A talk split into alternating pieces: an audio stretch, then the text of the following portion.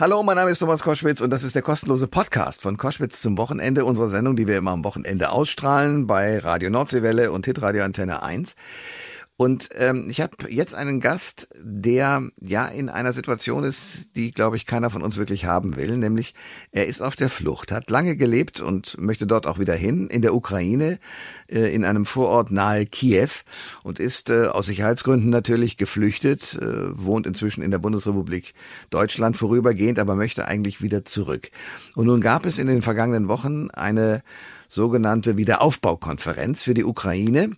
Das heißt, man hat äh, überlegt, wie kann man das machen, das Land wieder aufzubauen, die kaputten Gebäude und die Infrastruktur wiederherzustellen. Das wird Billionen Dollar kosten. Äh, und man kann sich aber die Frage stellen, ist das denn sinnvoll, weil Wladimir Putin und seine Schergen ja weiterhin dieses Land zerstören wollen und überrumpeln und überwältigen wollen? Und äh, dieser Mann, mit dem ich jetzt spreche, der ein äh, Rechtsanwalt eigentlich ist, Ario Degani, der sagt, ja, das ist gar nicht so schlecht. Und in diesem kleinen Gespräch wird herauskommen, warum er das gar nicht so schlecht findet. Der Thomas Koschwitz Podcast. Ich freue mich sehr. Ario Degani ist Rechtsanwalt, ist in Gießen aufgewachsen und jetzt bei uns am Telefon. Schönen guten Morgen, Herr Degani. Schönen guten Morgen, Herr Koschwitz. Zurzeit leben Sie bei Verwandten in Speyer.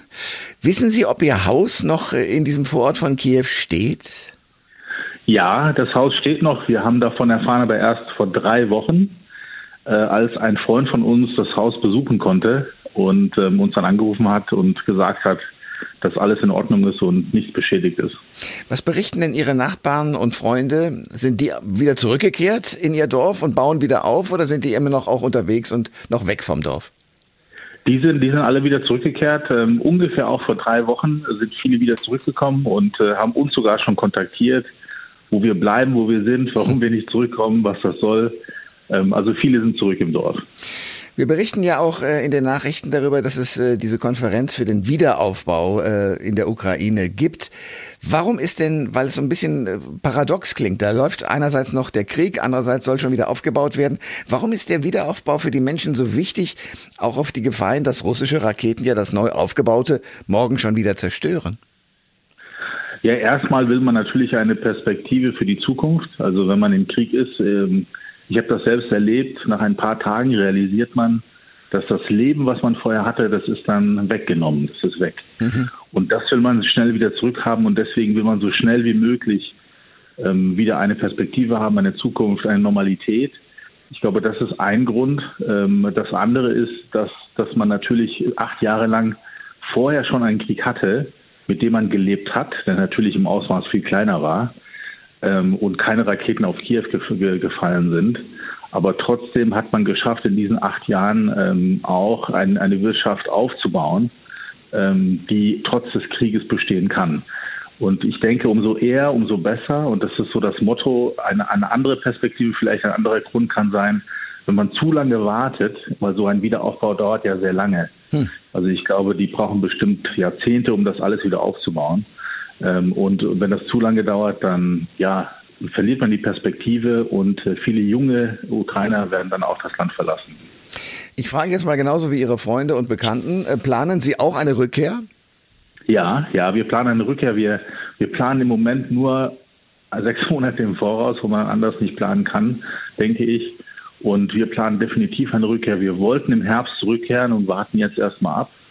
Äh, viele, wie ich gesagt habe, viele Freunde sind schon wieder da. Die sind aus dem Westen der Ukraine, also die Männer, ähm, wieder zurück nach Kiew, äh, auch in die Vororte. Und ähm, viele deren Frauen und Kinder sind auch wieder zurück und fragen uns, wo bleibt ihr? Hier ist alles sicher. Die sagen, okay, jede Woche gibt es einen, einen äh, Alarm, Bombenalarm, aber trotzdem kann man damit leben. Und es ist besser, dort zu leben für die, als irgendwo im Ausland zu sein und zu hoffen und zu warten und keine Perspektive zu haben. Und un, uns geht es ein bisschen ähnlich. Also wir wollen wieder zurück, wir vermissen unser altes Leben und würden sehr gerne wieder aufbauen, wieder, wieder da sein mit alten Bekannten und unser Leben wieder, wieder leben dort. Und wahrscheinlich Herbst, wenn nicht Ende des Jahres, aber man steckt nicht drin. Also und wir hören ja wieder, dass, dass Weißrussland äh, gedroht hat äh, und nukleare Optionen steht auch noch auf dem Tisch. Hm. Also ist nichts auszuschließen und deswegen warten wir einfach ab erstmal. Eine Billion Dollar zum Wiederaufbau. Äh, das ist etwa die Summe, mit der man rechnet. Wohin muss zuerst Geld fließen? Was ist das Wichtigste?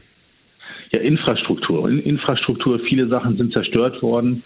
Ganz äh, äh, Sachen, die eigentlich ganz selbstverständlich sind, wie Straßen, ähm, Energie, ähm, Kraftwerke, äh, Wasserwerke, ähm, Öl äh, braucht man, also Benzin und andere Sachen. Also die Infrastruktur muss aufgebaut werden. Ich glaube, das ist das Erste. Und dann muss man einfach ähm, auch versuchen, so einen Markt zu schaffen, der vorher schon ein bisschen aufgebrochen ist, diese, diesen Oligarchenmarkt zu zerbrechen und ein, einen Wettbewerb zu schaffen, wo auch europäische Unternehmen kommen können und ähm, ihr, ihre Service und ihre Produkte anbieten können auf dem Markt, weil dann wird das wirtschaftliche Interesse auch viel größer für Europa und ähm, ja, dann investiert man mehr und äh, hat auch mehr Interesse, dass die Ukraine längerfristig besteht.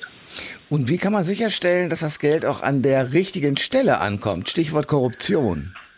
Ja, ich bin, ich bin Antikorruptionsanwalt. Also ich habe äh, ja. einige Projekte auch äh, betreut von ausländischen Geldgebern.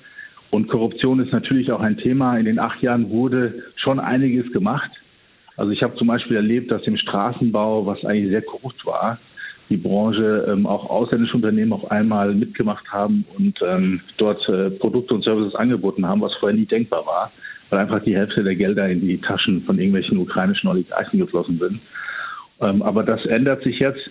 Und ähm, also da kann man auch was machen. Und die Ukrainer haben auch diesen Willen, vor allem diese Generation, ähm, sage ich mal, unter 40, die haben diesen Willen, diese Korruption zu bekämpfen und auch ähm, dafür gerade zu stehen. Und da habe ich eigentlich gute Hoffnung und es ist eigentlich alles da. Natürlich ist noch ein langer Weg, aber ähm, der Wille ist da.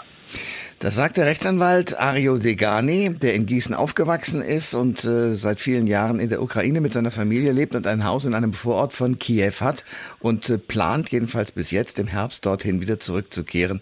Herr Degani, danke für das Gespräch. Vielen, vielen Dank, Herr Goschwitz.